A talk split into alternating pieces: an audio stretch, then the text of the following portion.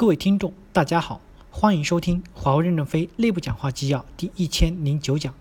主题：华为大学要成为公司能力提升的使能器。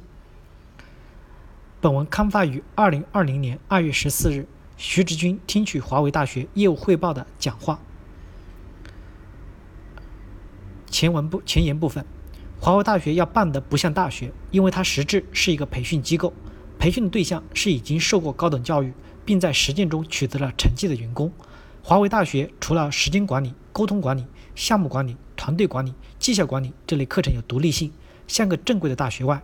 华为大学不是独立的机构，没有独立性，它是贴在公司业务管理队伍需求上的一个附属机构，尽可能的满足业务部门的需求。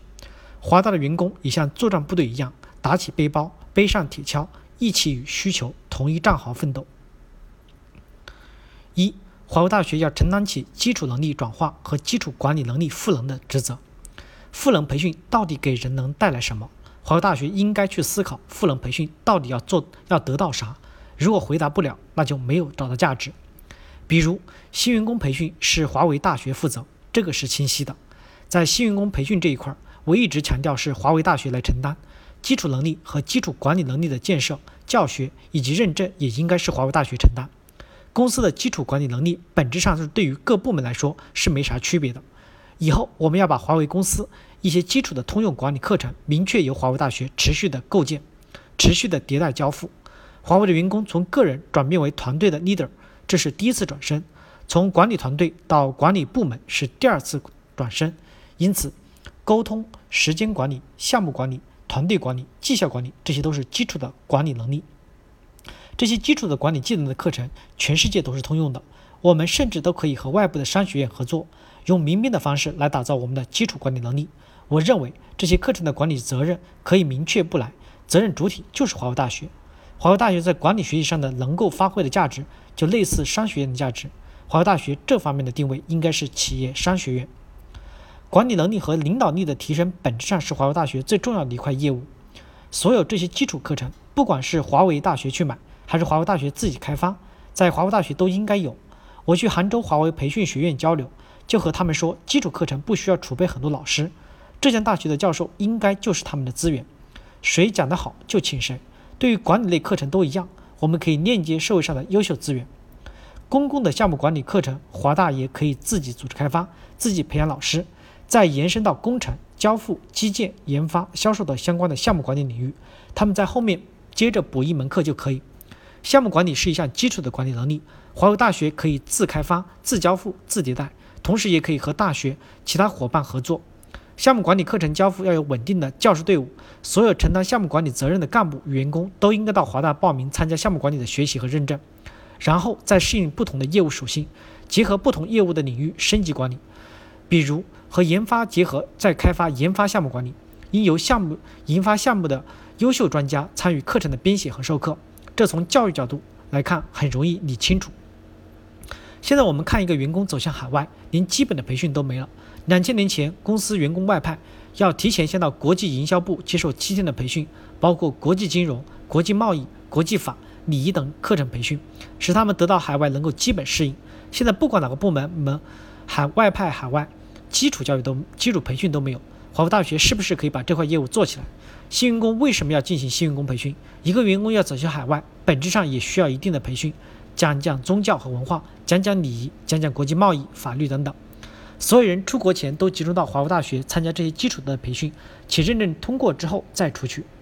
我们要思考华为公司不同的组织和业务，这些基础的转身能力这一方面，华为大学可以承担更多的责任，把基础打牢，在增加各个业务部门在业务过程中出现的新问题、新情况和新产品。要持续的把研发工程师向产品经理转身，产品的经理、交付服务经理向客户经理的转身的基础培训和赋能做好。华为大学可以做课程设计、迭代、教学、认证等这方面的赋能工作做扎实了，对支撑华为公司提升基础能力是非常有价值的。包括在所有的角色转身方面，华为大学能不能直接承担起责任来，把课程设计出来，把你们跟业务部门的合作探索里的一些新的东西，持续的优化的迭代进课程里面。随着业务组织越来越大，新的员工持续进来，这些人都要接受培训，这是有价值的。交付的几个角色都要接受培训，交付的项目经理、现场的服务的维护工程师、站点勘测工程师、技术工程师。技术工程师要操作客户网络，涉及到客户的隐私保护、网络安全等，也要接受培训。如果我们能跟全球的 GTS 联合起来，每个人进入这个角色的时候都有培训、认证、考试、考核，在训战的过程中能够帮助快速的理解和进入这个角色，在这个角色中知道做什么、怎么做，过程中不断的提升自己，才能履行好这个角色的职责。以此类推，运营商的客户经理、产品经理、营销经理群体很大。这些人的技术掌握的如何，不一定是我们关注的重点。大家都是大学或研究生毕业，花几周时间好好学，没有学不明白的。最难的是思想和理念的转变以及视野的开阔。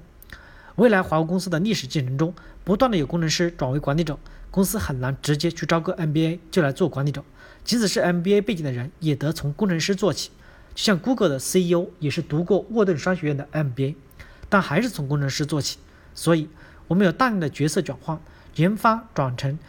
转转成产品经理，转成交付服务经理，交付服务经理转成客户经理，客户经理要又转管理者，产品经理转管理者，服务经理转管理者，在各种转换的节点上，基础赋能都很重要，包括怎么从管理者变成一个领导者。很多人做管理做得很好，但是叫他管一个大组织就管不过来，这也是需要转身。当你管理一个代表处的时候，代表处发展的很好，因为看得见摸得着，且做地区。总裁就不一定行，不知道怎么领导。从管理者到领导者，怎么去发挥影响力？怎么通过影响力影响组织中的所有人？这也有一个转身的过程。